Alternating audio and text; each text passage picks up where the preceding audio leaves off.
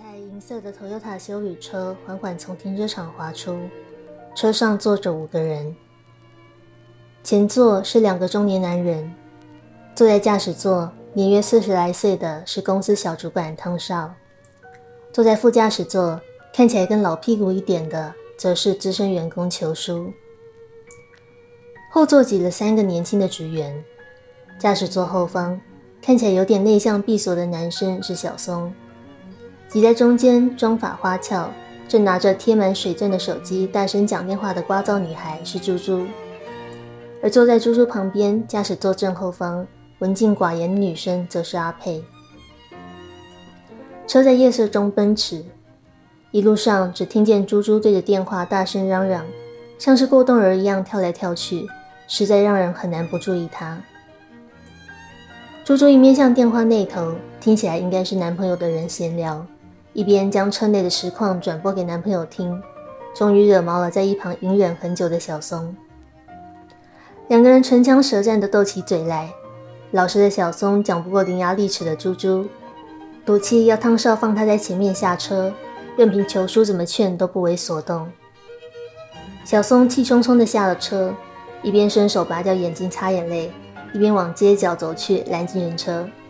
猪猪见状也跟着追了上去。两个人又在街上吵了起来。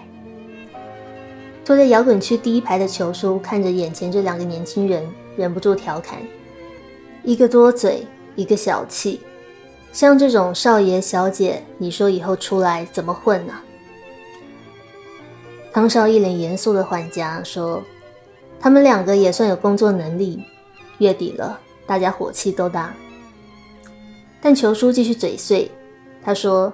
那个小松一点用都没有，动不动就哭。今天早上还看到他在厕所哭呢。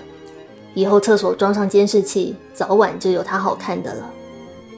始终在后座保持沉默，看着窗外的阿佩，听到球叔这么说，立刻转头问：“不会吧？”球叔绘声绘影地说着，汤少则要阿佩别听球叔胡说。但是球叔理直气壮地提出证明，说自己前几天只是电脑比较晚开。结果立刻收到公司的警告 email，所以就算之后早上九点半要去客户那里开会，他都还要先赶回公司开机。他抱怨公司就差没有打电话到客户那里查清。话还没说完，秋叔的手机响了，只见他一脸无奈的从口袋掏出手机，语气不耐的说：“白天公司查，晚上老婆查。”然后才接起电话。劈头就一句，在路上啦，爸爸快到家了，你功课做完了没有？趁着球叔和家人说电话，汤少有点犹豫着，他将车窗摇下来，探头望了望外面。你以为他是在确认正在吵架的小松和猪猪情况如何？可是我们顺着镜头的移动，才发现那只是他的假动作。汤少偷偷往后座的阿佩瞄了一眼。但阿佩就像刻意回避他的眼神似的，将目光望向反方向。眼看小松和猪猪越吵越烈，讲完电话的球叔下车帮忙劝阻。汤少将车窗摇上，车内只剩汤少和阿佩两个人。刚刚全程话讲的最少，也最没有情绪波动的两个人。车内气氛突然凝结了起来。OK，电影演到这里，我们首先可以知道几件事情。第一，这是一个公司的五人小组。这个场景是下班后大家搭主管的便车回家的例行公事。第二，猪猪的聒噪惹毛了小松，但是让小松暴气，甚至白天躲在公司厕所哭的原因应该不止如此。呃，我们可以从他对着猪猪反应如此之大，几乎被逼到边缘。所以坚持下车，坚持不与猪猪呃同车这点来看，他在这段期间的坏情绪应该和猪猪脱不了关系。第三，作为公司老陈的球叔很八卦，但是这也说明了他时时刻刻都在观察别人。那不晓得是不是如此，球叔对别人的观察还有监视他这件事情也很敏感，像监视器。公司的警告信、老婆的查情电话，这些都是球叔难以摆脱的楚门的世界。可是他选择无奈接受。而面对球叔的八卦和调侃，汤少的回应并没有随之起舞，他只是很中规中矩的讲着所谓主管该讲的话。第四个，一路上都不太吭声，但是却能精准回答同事提问的阿佩，是一个看起来文静内敛，但是能干可靠的人。和聒噪的猪猪和情绪化的小松相比，年纪跟他们差不多的阿佩，个性显然更成熟深沉，而他的沉默。和放往远处若有所思的眼光，都让我们意识到，他也是一个心事暗藏的人。那一个值得注意的点是，车上有这么多的对话跟冲突，阿佩看起来都好像习以为常，不为所动。可是他唯独对球叔提起的监视器话题有反应。好，最后呢，这个从汤少看车窗往后座偷瞄这点来看，他显然有些在意沉默的阿佩。那作为公司主管，汤少如果要关心阿佩的话，他大可像球叔下车劝架那样直接说。可是他没有，他只是故作姿态的往后，呃，关心小松和猪猪，但是实际上偷偷看了坐在他正后方的阿佩一眼。当球叔下车劝架，汤少把车窗摇上的那一刻，这个五人小组被分割成了车内、车外两个世界。车内的汤少看起来有些不自在，他轻轻地叹了一口气，顺手将音响打开，喇叭放着听起来像是戏曲的音乐，但是才播了一句，汤少就把它关了。阿佩见状对汤少说：“很好听啊。”汤少才又按下播放键。阿佩若有似无的浅浅一笑，问汤少：“是不是刻图秋恨？以前我爷爷常听。”是我岳父的，汤少不带情绪的回了一句，阿佩脸上的笑容立刻褪去。汤少说：“每次带岳父出来开车兜风，听男音是指定动作。”说完，他又局促地挪动身体，试图在位子上找到一个舒服一点的做法。然后两个人就没再说话，沉默重新将车内充满，只剩刻图求恨孤独地唱着。镜头转向车外，倔强的小松坐上计程车，扬长而去。球叔和猪猪一脸悻悻然地走回汤少的车。球叔没好气地念猪猪：“明知道他是这样的，你就少说两句嘛。”车继续往前开，汤少打破沉默，对球叔搭话，问他戴的是不是新领带。球叔得意地说：“是啊，深圳买的，一打两百块。”多便宜！说完又刻意补了一句：“品质也不是很差哦，脏了就洗，干洗钱都省了。”你看，光这两句话就已经说完，求叔人到中年混得不上不下，生活仍然要省点小钱，但还要装作大气潇洒，好保住面子的大叔心态。汤少礼貌微笑，没有回话。车过了路口，一辆救护车疾驶过去。猪猪一脸担忧，冲动地解开安全带，将后座车窗摇下，直接将整个上半身探出窗外查看。大家赶紧将做危险动作的猪猪劝回来。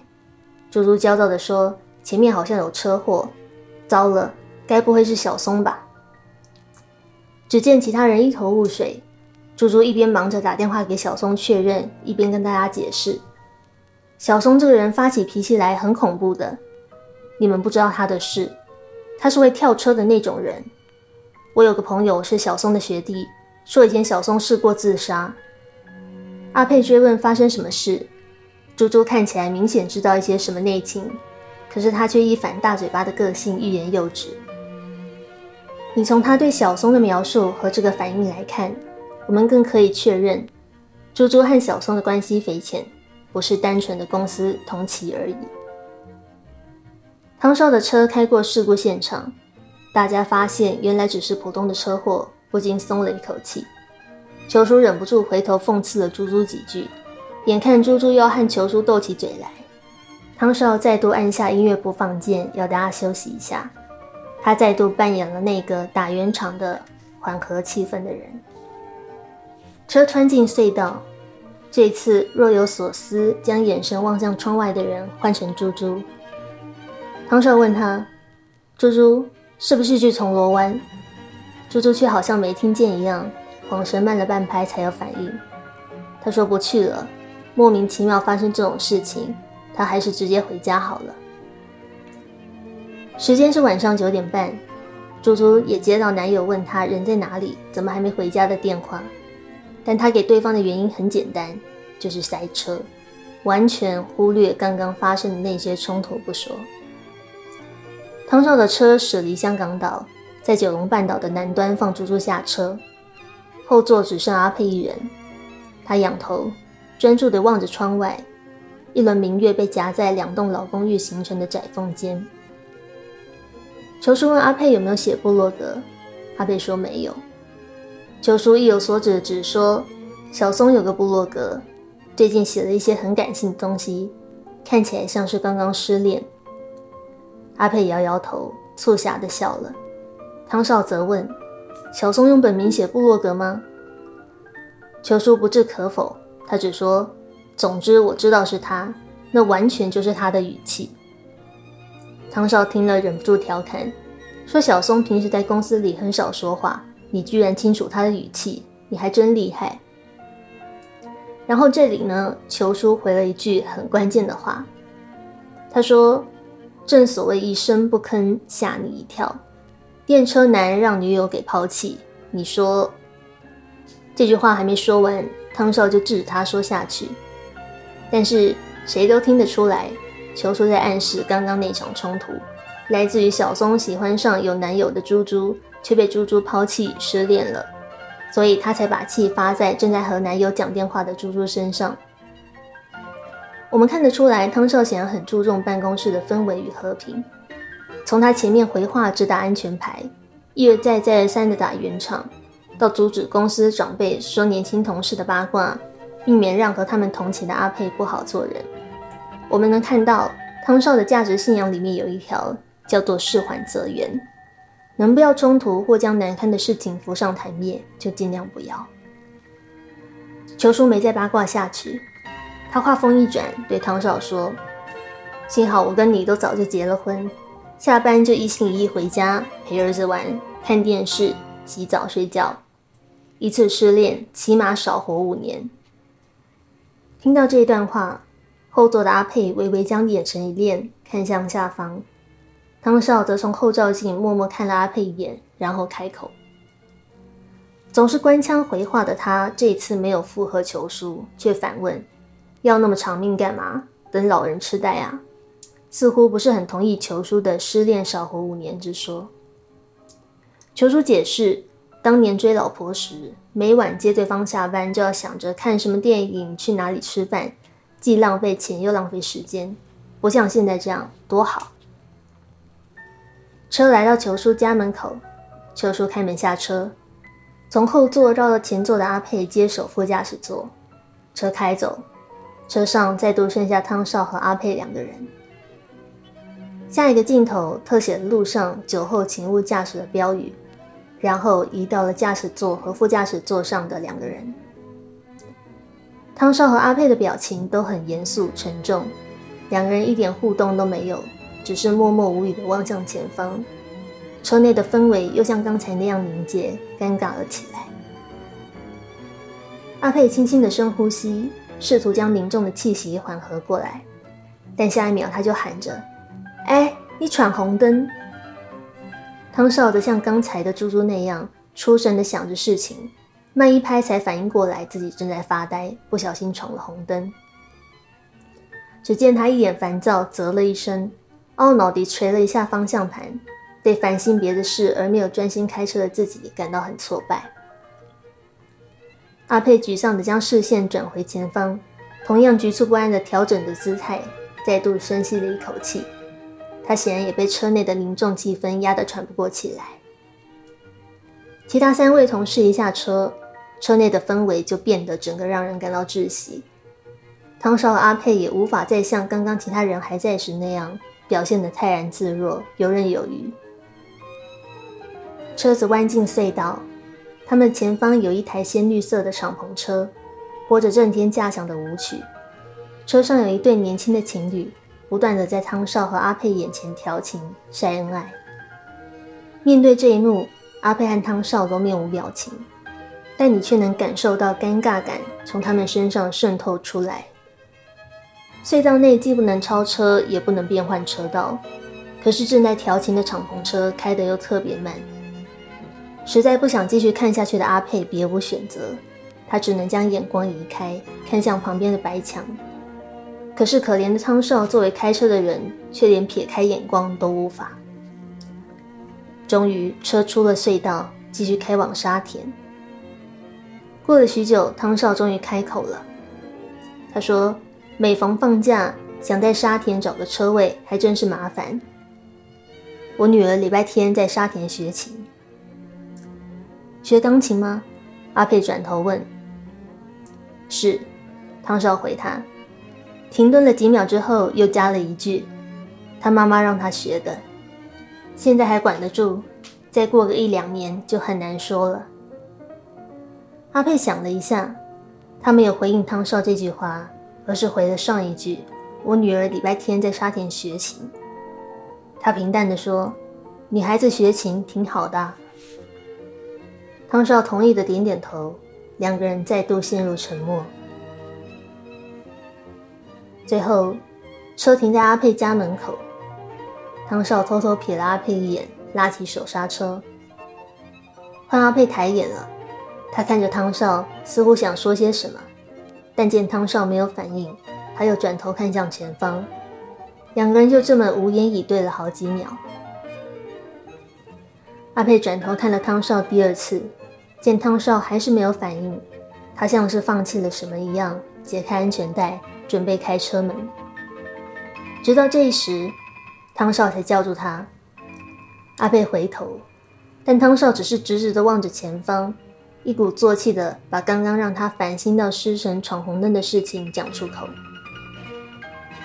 他说：“同昌那边的市场部在请主任，那边福利好，有医疗保险，可以分红。他们的部门经理是我以前的同事，我跟他提过你。”阿佩一瞬不瞬的盯着汤少看，汤少则连忙从口袋掏出一张名片递给阿佩：“打给他吧。”精明的阿佩立刻懂了，他艰难的开口问汤少：“怎么，请人很难吗？”汤少似乎想要乘胜追击，继续说服阿佩。他自顾自的说着：“这是一个很好的条件，所有的条件都很好。”然后他鼓起勇气看向阿佩，阿佩的眼神却凌厉了起来。他看着前方说：“你想吵我？”汤少也将头转回前方，因为接下来这段话他没有办法对着阿佩说。你知道前年、去年我们公司都没有赚钱。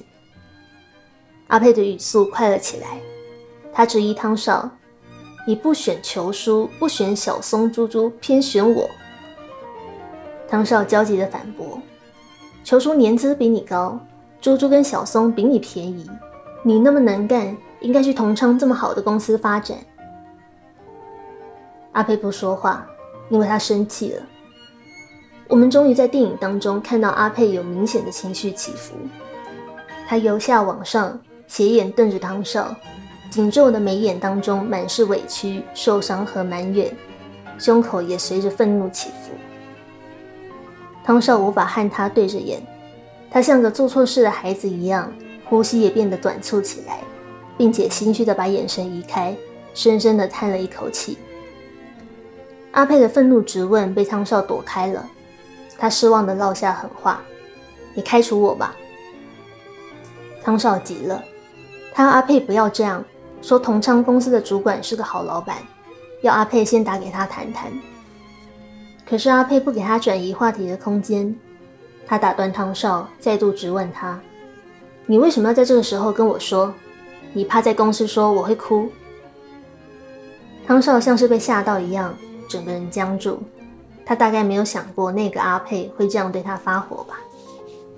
当他们眼神对上的那一刻，你几乎可以感觉到张力带来的火花从荧幕喷溅而出。而阿佩狠狠地转头，将对上的眼神截断，苦涩的牙一咬，打开车门。让我们先暂停在这里吧。呃，电影演到这一幕，大家应该听得出来或看得出来，汤少和阿佩那不只是主管和下属的纠葛关系了。呃，先让我倒转回前面，也就是球叔下车劝架，车上只剩汤少和阿佩的那个时间点，汤少播放没几秒就立刻关掉的那一首《刻土求恨》。呃，我们这集节目选的片头曲就是《刻土求恨》，这个版本是张国荣在一九八八年在演唱会上的录音。那这首歌也同时收录在他和呃梅艳芳演的《胭脂扣》当中。呃，你可以听得出来哦，《刻土求恨》是一首传统戏曲，那它是用粤语演唱的，所以呃，你不见得听得懂他在唱什么。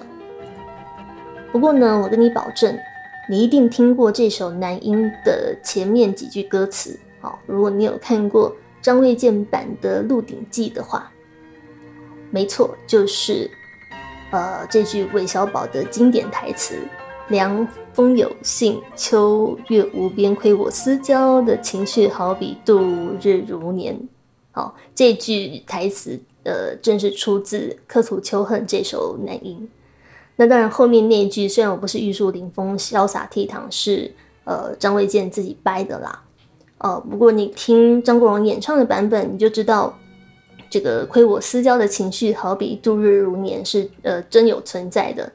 只是呢，刻图秋恨接下来唱的句子是：小生谬姓连仙字，为忆多情妓女麦氏秋娟，见其声色性情原羡慕。更兼才貌的确两相全，今日天各一方难见面，是以孤舟沉寂晚景天。好，刻图秋恨在唱什么呢？他在唱一位不得志也没有功名的秀才缪连仙，爱上了一个青楼女子，呃，一个妓女麦秋娟，却因为有心无力，两个人无法长相厮守，再加上最后遇上呃战乱，时局动荡。结果天各一方，思念无比的故事。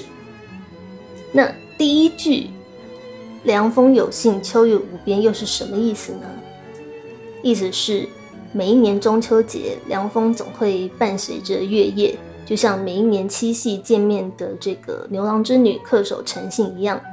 所以他没讲的是，为什么曾经与我定下盟约的你，在这个本来应该要团圆的日子。却人面不知何处去，桃花依旧笑春风呢。所以刻图秋恨抒发的是相思、离别、怀念跟伤感之情。汤少怎么会不知道这件事嘛？所以他才敏锐的意识到，这是一首不适合他和阿佩两个人独处时播放的曲目。特别是从后面的剧情发展来看，我们可以推测。呃，汤少在那天下班的时候就已经打定主意了，他要提出让阿佩离职的提议。那他和阿佩的离别和伤感，大概从他把车开出公司的那一刻就已经开始了。所以他怎么能播刻图求恨呢？哦，他怎么能播这首呃讽刺的预言了他们两个不久后的将来？呃，诉说着这是一段无疾而终，还未开始已惘然的感情的曲子呢？不要说对阿佩啦，我想，呃，这首曲子对汤少自己来说都是残忍的。嗯，但是此刻的阿佩当然还不知道汤少的心思嘛，所以他显然很高兴自己可以找到和汤少搭话的一个呃普通的话题，所以他要汤少把音乐继续播下去，然后问汤少这首是不是刻图秋恨。那我们从阿佩的反应可以知道。呃，尽管他的年纪看起来跟小松和猪猪差不多，是个顶多二十五六来岁的人，但是他的内在却有一个老灵魂。好，除了他比小松、猪猪面对冲突的时候更冷静内敛的这个反应之外，他显然也认得这首爷爷那一辈人才会听的传统戏曲，叫做《刻土求恨》。所以某种程度，你可以说他和汤少实际上的年龄差距并没有那么大，至少呃，透过这个听得出来，这是刻土秋恨这一点就可以拉近阿佩和汤少的距离。然而汤少后面的回话呢，立刻泼了阿佩一盆冷水，而且我们都看得出来他是故意的，因为阿佩的问句是：“这首是不是刻图秋恨？”以前我爷爷常听。呃，照理来说，作为一个元熟的社会人士，如果汤少好好聊天，他可能会说：“对啊，是刻图秋恨，然后怎么样怎么样哦。”或者是他可以跟阿佩聊刻图秋恨，也可以跟阿佩聊他爷爷。可是汤少没有，他面无表情说的是：“是我岳父的，每次带他出来开车兜风，听男音是指定动作。”汤少这句话非常的耐人寻味。因为他传达了好几个意思。第一，他在刻意提醒阿佩，我是一个已经结婚的人。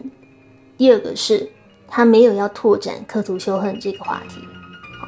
所以他说是我岳父的意思是，我已经有岳父了。哦，我是一个有妻子的人。然后呢，这首男音与我无关。哦，与我也没有什么情感连接。我会播它，纯粹只是因为我岳父要听而已。所以你可以看到，呃，在画面当中，汤少这句话才刚说出口，后座的阿佩笑容立刻就凝结僵化了，变成微微尴尬的表情，因为他非常的敏感，接受到了呃汤少话语背后真正的意思。然后呢，每次带岳父兜风，听男音是指定动作。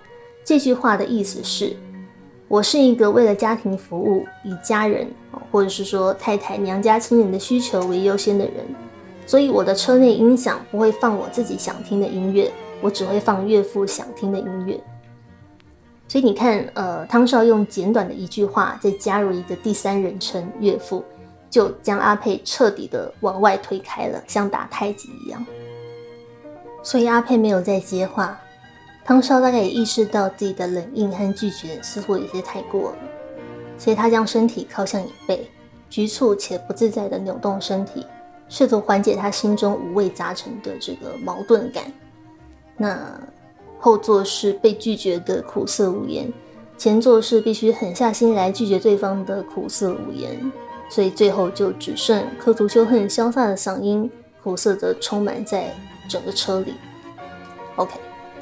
那再来是猪猪下车之后，球叔在车上对呃汤少和阿佩八卦小松跟猪猪的暧昧关系这件事。呃，我们从球叔的话来看，他早就知道小松和猪猪的感情关系不单纯了。可是你看他在劝架的时候，并没有戳破这件事，也没有露出自己知道实情的模样哦，就是一个典型。呃，老练嘛，或是老奸巨猾的元首的这个职场前辈会有的反应。但我觉得有趣的是，呃，阿佩和汤少在听球叔讲八卦时的反应。当球叔说出“正所谓一声不吭吓你一跳，电车男让女友给抛弃”时，汤少立刻就制止了球叔继续说下去。那表面上呢，似乎汤少是一个好主管。他在维护两位年轻下属的隐私和尊严，并且避免让跟他们同期的阿佩听到这些不该听的东西而尴尬。可是实际上呢，我觉得这比较像是汤少心虚的反应。因为小松的一声不吭，顶多就只是内向害羞的文静个性而已。哦，他在办公室很少说话嘛。可是实际上真的会一声不吭吓你一跳的。Sorry，不是别人，正是汤少和阿佩这两个表面上看起来既震惊、温和又懂事的人，但他们那个默不作声、曝光之后会让人难以置信的地下情。那电车男让女友给抛弃这句呢，更是戳中了汤少的痛点。好，呃，事实上呢，你可以在这里跟之后许多电影场景当中发现，小松和猪猪、汤少和。阿佩正好是一组内外呼应的对照组。好，呃，汤少和猪猪的立场相同嘛，他们都是已经有稳定伴侣，却和另外一个人暧昧不清的出轨者。那阿佩和小松则是那个最后会被抛弃的第三者。你看，电影演到这里，小松已经被猪猪和男友狂讲电话的行为给逼下车了。那汤少心知肚明哦，因为不久之后他也要对阿佩做一样的事情，也就是抛弃他，所以他没有办法让球叔把这个电车男给女友抛弃这句话讲完，因为那是他对阿佩的残忍跟不舍。就像呃，你看猪猪同样嘛，他牙尖嘴利的把小松气疯哦，气到飙泪骂脏话之后，回到车上却又对小松的安危担心不已，甚至到这个失神伤神的地步。那小松和猪猪作为年轻的、呃外放的、无法忍耐而把所有东西都演在表面上的一组，那汤少和阿佩则是年长的、内敛的、压抑的，把所有的事情都关在里面的另外一组。所以某种程度，你也可以说，呃，小松和猪猪就是汤少和阿佩的内心真实活动的一个具象化。所以，如果你要知道这两个很能压抑哦、很能假装若无其事的人，实际上他们的心情或情绪状态是什么，你就看小松和猪猪的反应就好了。好，那么这个老狐狸求书到底有没有看出来汤少和阿佩之间的暗流涌动呢？我觉得这是另外一个耐人寻味的点哦，因为他在被汤少制止之后，停顿了一会儿。才接着对汤少说：“幸好你我早就结了婚，下班就一心一意回家陪儿子玩、看电视，一次失恋少活五年。”你觉得这句话只是求叔单纯的在抒发自己作为已婚男人的感想吗？还是他早就已经察觉了汤少和阿佩之间的有些什么不对劲，而刻意意有所指的讲给他们听的呢？至少我们可以看到，当阿佩听到这个下了班之后就一心一意回家这句，他的脸上就露出了五味杂陈的复杂表情。因为正在和他纠缠不清的汤少并不是如此，可是，呃，外人像裘叔这样的外人，却仍然认为汤少是一个，呃，应该归心似箭的爱家男人。那汤少大概也猜到阿佩可能会对这句话有所反应。所以你可以看到，他从这个室内的后照镜当中偷偷看了阿佩一眼，他大概想要知道阿佩会怎么看这句话，或者怎么看他。那后来呢？这个汤少就不动声色地表达了自己的观点哦，他没有明着反驳求叔，却说了：“要活这么长命干嘛？等老人痴呆啊！”我猜啦，也许这句话背后的意思是。失恋少活五年就少活五年啊，有什么关系呢？我早就已经不要那五年了，我我早就已经没有那五年了。那裘叔也没有和汤少辩论，哦，他只是继续说着：“我宁愿老人痴呆喽，当年追老婆谈恋爱多麻烦，现在这样多好。”可是当你看到裘叔那个抿着嘴说话的神情，实在让你很难不去想哦，就是秋叔实际上，呃，是用这样子的方式，委婉的、迂回的在提醒汤少和阿佩，你们已经不是小松和猪猪那样的年轻人了，好，所以不要给自己找麻烦。那球叔在讲这段话的时候呢，你可以看到汤少的眼神只有两个方向，他不是直视前方，就是不时的往上瞥看照后镜。确认阿佩的反应，但也许是出于心虚的缘故，呃，他一次都没有看向球叔，至少不像这个之前球叔在讲小松八卦时那样，他可以呃从容的和球叔对视。题外话啦，就是有影评说这部电影呢，完全就是在看林嘉欣精湛的演出，那呃郑伊健饰演的汤少就只是一个。呃，无聊的、呆板的、普通的中年男人而已，所以郑伊健的演技也不过就是正常发挥罢了。可是实际上我不这么觉得哦，因为你可以在呃郑伊健在这里跟之后的几个镜头当中看到，他真的把汤少那种表面镇定、内心慌乱的状况演得非常的到位哦。你从他几个呃细节和小动作的设计当中。就可以看到他怎么样立体的呈现出汤少这种心思的千回百转。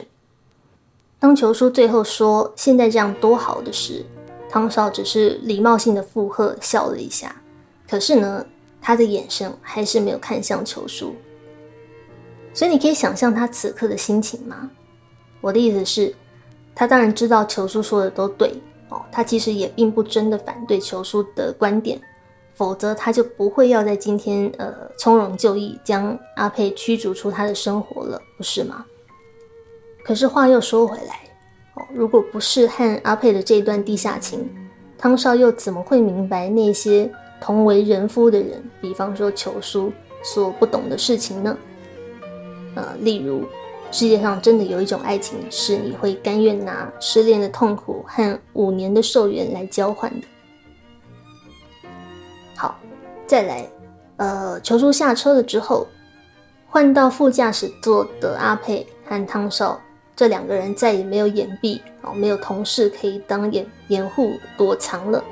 所以镜头为什么要突然拍那个酒后请勿驾驶的标语呢？因为那个标语就像一记警钟一样，要他们醒来了。你可以看到汤少和猪猪一样心烦意乱的晃神。他在本来应该要专注驾驶的时候，在这个马路或者是婚姻家庭的路上，都不小心闯了红灯。那阿佩同样也心烦意乱，在这个不可以变换车道的隧道里面呢，阿佩和汤少都被逼着不能转头，而前方晒恩爱的敞篷车男女，则逼他们赤裸裸的看清楚彼此之间这个想得却不可得的浓烈情感和欲望。你可以说，那一段狭窄封闭的狮子山隧道，根本就像凌迟一样，在折磨着汤少和阿佩。出了隧道之后，汤少再度打出家庭牌，为他之后要和阿佩做这个切割的铺垫。他自己先主动聊起，每到假日要在沙田，也就是阿佩住的这个地方找车位非常困难。而假日带女儿到沙田学钢琴，是汤少作为父亲的例行公事。钢琴则是他妈妈让他学的。OK，他妈妈让他学的。为什么汤少要这么突兀的加这一句话呢？如果你谈过婚外情，碰过已婚男人在婚姻和爱情当中挣扎的场景，你可能会和我一样，也面对过。这个眼前的男人明着挺起孩子，暗中带出太太的存在的经典句型，哦，和他刻意这么说话所要传递给你的讯息是什么呢？来，我们来拆解这个句子。哦，假日要带女儿学钢琴，主体是女儿，然后呢，是他妈妈让他学的，所以决策是太太做的。同样的句型也可以这样换，比方说。我要去帮女儿洗奶瓶了，主体是女儿。然后呢，等等要去量饭店帮家里买个东西，这个决策可能是太太做的。用这个句型的男人在告诉你，我是一个已婚但被动的要奉命行事的丈夫和父亲。好，这些事情呢，要做与不做的原因和动机都跟我没什么关系，里面没有我的存在。那主动的、直接的提起女儿，是因为我是一个有责任的父亲；至于迂回、间接的提起太太，是因为我对眼前的你有亏欠，所以我不会在你面前直接说或经常说我老婆来让你觉得伤心哦。我可能会说孩子的妈妈，因为说孩子的妈会让我和太太之间隔着孩子，距离远一点。那作为第三者的你，听了比较不会难受。呃，可是呢，sorry，这个太太终究还是必须得存在哦。我跟你的关系里面不可以对她视而不见啊，因为我对她同样也有亏欠，所以我也必须在你面前提提她，让你伤一点心。呃，你会说这样子讲话到底有什么意义呢？这个有时候作为出轨的那一方。他要怎么样在心里平衡那种公平对待双方的感觉，其实是很很需要借助这种仪式感来让他觉得他有做到公平的。虽然实际上我们知道并没有，但 anyway，OK。那呃，作为第三者，你大概也会和阿佩或我一样，在听到对方说他妈妈让他学的之后，会呃苦涩但假装淡定的把这个句子的主体拉回比较让你不心痛的孩子身上。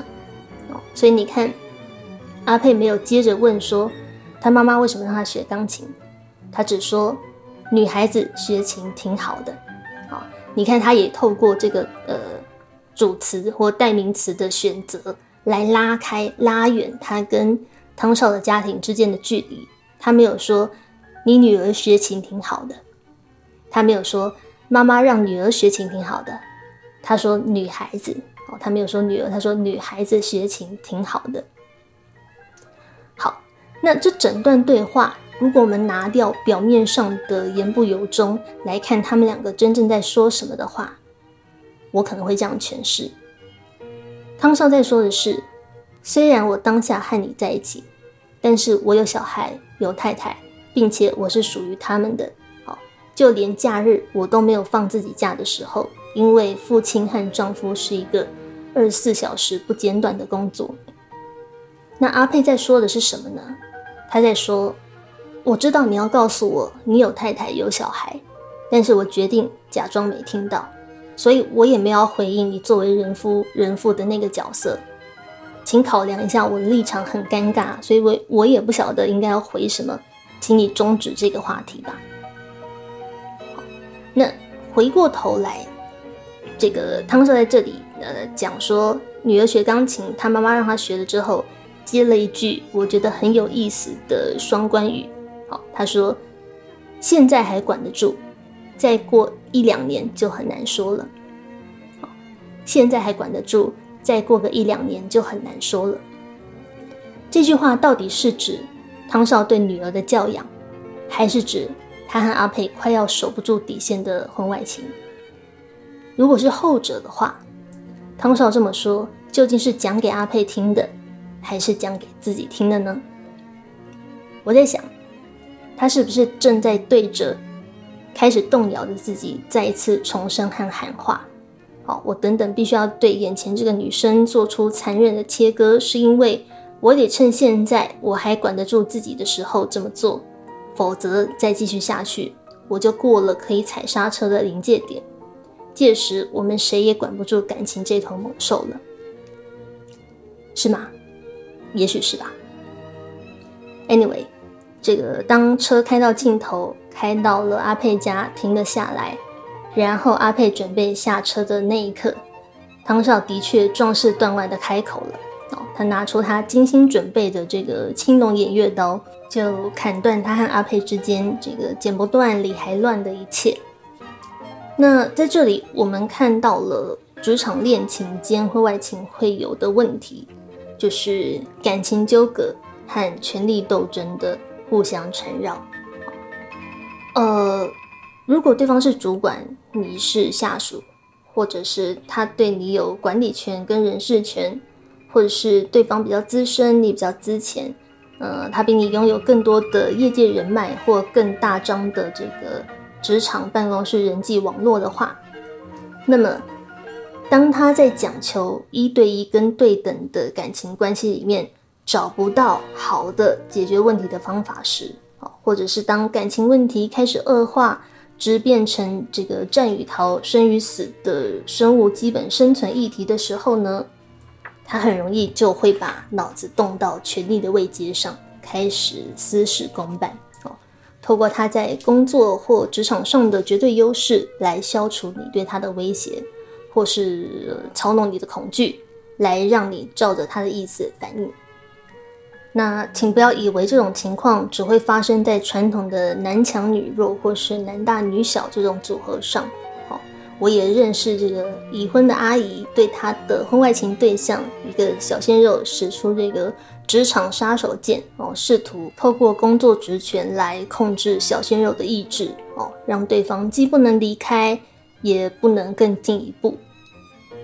呃，那以我的情况来说。呃，我刚入行的时候呢，A 线人本来只是一个比我资深很多的同事，但是基本上我们的位阶是一样的。可是过了一段时间之后呢，他就升上主管哦，然后换了单位了。那尽管他并不直接管理我，可是他的确比我拥有更多工作上的权利跟正当性。所以呢，以下是我的观点啦，我不晓得实际上情况是不是如此，但是这是我的观点。哦，我发现当他感到我和他的关系太过亲近跟热烈，哦，让他开始觉得危险的时候，他就做了一个把。私情拉到大马路上公开处刑的处理，怎么个处刑法呢？他在我们公司里面一个近百人的群组当中，以工作监督的名义，就呃老大不客气的当众指出我经手的案子有某一个呃相当可疑的问题需要被检讨。这本来也没什么。这个问题客观来说也并不严重，可是呢，跟我这个很有私交的 A 先生非常清楚，那是我长期以来和他的部门主管哦大主管有所冲突的原因，冲突到甚至这个高阶主管呢对我恨之入骨，每一次开会呢都要把我拿出来骂一骂，他才会开心的程度。嗯，可是一直以来 A 先生都还算是支持我的立场跟观点。并且对他的主管立场感到不以为然的，哦，甚至他还一度这个怂恿我继续坚持跟他的主管对着干也没关系。所以，当那一天他突然倒戈，而且在那个百人大群组里面站在一个主管的立场去谴责跟检讨我时，我感到非常的心寒跟愤怒。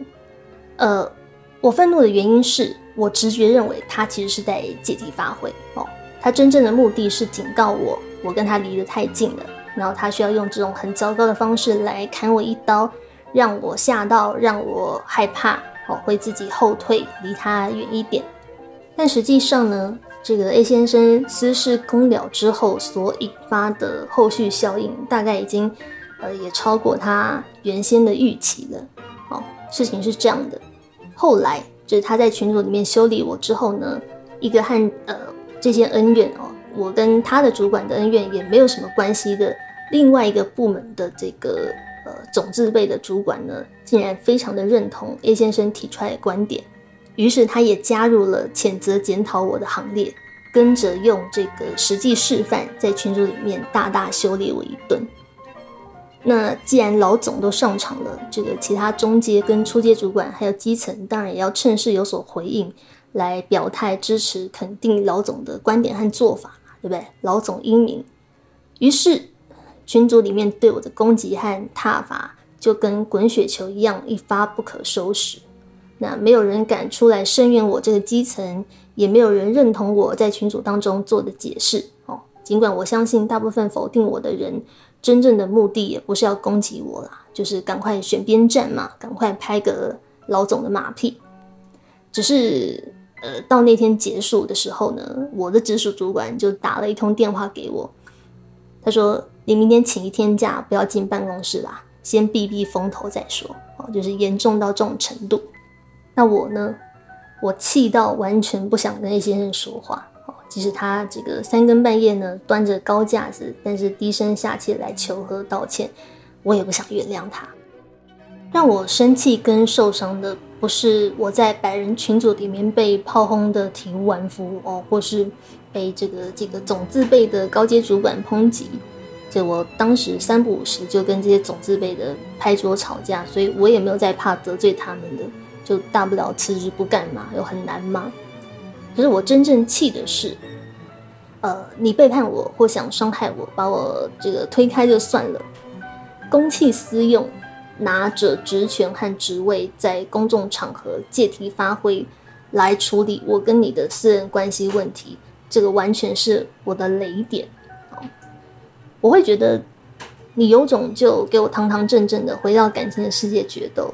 好，我不管你要拿刀砍我，还是出剑伤人。打开天窗说亮话都好，反正这个场域呢，对我们双方来说都是公平的。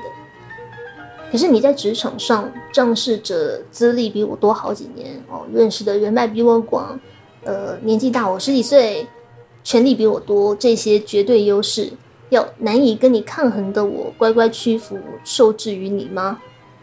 开什么玩笑？呃，先不说胜之不武这一点很无耻。如果你出于你和我的关系亲近，你知道我的这个脆弱之处，所以背叛我，在公开场合直接攻击我的弱点，我觉得这个才是让人最心寒的地方。那另一个让人心寒的点是，对方转移焦点跟模糊议题，把你跟他的感情问题转化成包装成职场的议题处理，然后用他作为主管的身份来合理化这一点。呃，我想这个也是阿佩对汤少感到极为愤怒哦，到他不再回避冲突、装没事的原因，对不对？就像阿佩所质疑的，既然你说我的工作能力好，我的工资也没有求书高，我更没有任何不胜任的原因，那你怎么可以用这个转职让你更上一层楼为名义来资遣我？哦，甚至还先都帮我打点完成，帮我把路铺好了。一副就是铁了心要赶我走的样子，然后还口口声声说这是为了我好，这什么意思？你有太多逻辑上很勉强说不通的地方了。那像阿佩这样子精明、擅长听懂弦外之音的人，他怎么会不晓得汤少实际上在做的就是要阿佩彻底远离他的生活圈呢？你可以看到哦，汤少既不想当坏人，也不想要落人口舌，所以他要阿佩自请辞职，而不是由自己撵他走。你可以说这个男人算盘打得也很精哦，他既要做一件残忍的事情，还要营造出人不是我杀的局面。所以这是我想啊，这是为什么阿佩近乎挑衅的开口，要汤少直接开除他的原因哦。你如果要当坏人。你就接受你的双手沾满鲜血哦，不要营造出是我自杀的样子，好吗？那汤少当然不愿意嘛，哦，所以他像跳针一样劝阿佩不要这样，你先打电话给同昌市场部的经理，对方是个好人，blah blah blah，继续转移话题。于是阿佩火大了，哦，他再一步逼近，质问汤少：“你为什么要在这个时候跟我说？你怕在公司说我会哭？”对不对？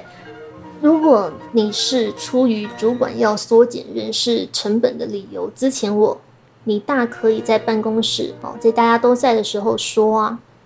明明是一件公事，你却留到跟我两个人独处的时候才来私聊。所以你要我怎么相信你单纯只是站在主管的立场上要我走？那如果在办公室说要之前我。你是不是怕我会因为跟你的私交要被斩断了而哭出来，然后其他人就会察觉我这个平常看起来冷静理性、不太可能会哭的同事，竟然很反常的哭了，于是推测跟发现我和你的关系不同寻常，让你骑虎难下，哦，进而东窗事发呢？所以你才要选择在只有我们两个，你可以把控情况不会失控的时候做这件事。那呃，汤少大概是第一次看到阿佩这样发火哦，所以他整个人僵住，哑口无言。然后阿佩就说：“我不会的。”他就很倔强的把头转回前方。呃，以他的这种懂事、早熟跟精明，还有他的自尊，大概都不会允许自己呃做出犹如小松猪猪那样失态到众人皆知实情的反应。哦，所以呃，我曾经看过一篇影评，写得很好。他说，如果你要偷情的话，你要找什么样的对象呢？最好是精明懂事，跟我有默契哦，绝对不会把这件事说出去的，因为这种对象才安全。阿佩的自尊让他不会说出去，阿佩的自尊让他不会哭出来，但是阿佩的自尊如此的骄傲。所以他更气汤少的逃避、狡猾、更懦弱。当汤少给出那一番“你应该去更好的公司发展”的说辞时，阿佩只是直勾勾地瞪着他看，那个眼神仿佛在说：“你真的是这样想的吗？”然后你就看到汤少就像先前他回避求书的眼神那样，再一次的心虚，再一次的慌乱，把头别过去，回避阿佩的指示。呃，如果汤少是勇敢的，他大可对阿佩直说：“如此自私，我很抱歉，但是为了我们彼此的安全，请你离职换一家公司吧。”可是他没有。汤少回避了阿佩的质疑，回避了他说辞背后薄弱的动机跟逻辑，他就是一口咬死、踩死在主管的立场，说他是为了优秀员工的前途着想，所以才做出这个决定。那对阿佩来说，哦，或者对我来说，对方的这种虚伪跟不真诚，觉得我们很好骗、很好敷衍的打发。可能会比他狠心但诚实的要我离开还要来得更伤人吧。因为当汤少在彻底否认这场冲突的本质是感情问题的时候，就等于他死不承认他和阿佩之间存在超过同事和朋友程度的危险情感跟吸引力。那转职就成了睁眼说瞎话的一场鬼扯。阿佩对汤少的质疑跟拆台呢，也成为打向棉花的拳头，就打了个寂寞。因为棉花什么回应都没有。即使从刻图秋恨开始，到后面一连串的发展中，我们都可以看到阿佩和汤少的尴尬跟不自在，根本就已经膨胀到如房间里的大象，已经不容忽视的程度了。好，可是。装睡的人就是叫不醒，你能怎么办呢？因此，到最后爆发冲突的当下，阿佩选择不演了，他举起大象往桌上一砸。可是汤少却坚持，他死也要演到底。哦，这就是他们两个没有共识，也无法再沟通下去的地方。所以阿佩最后只剩下开门下车这个选项。那你以为事情到这里就结束了吗？当然不是啊，否则拉拉扯扯就不会成为婚外情的特色之一了，对吧？下一集，请容我继续为你讲汤少和阿佩这一段快要结束的，但又还没结束的若有似无、拉拉扯扯的婚外情故事。最后，祝你有个宁静的夜晚，我们下一集见，晚安。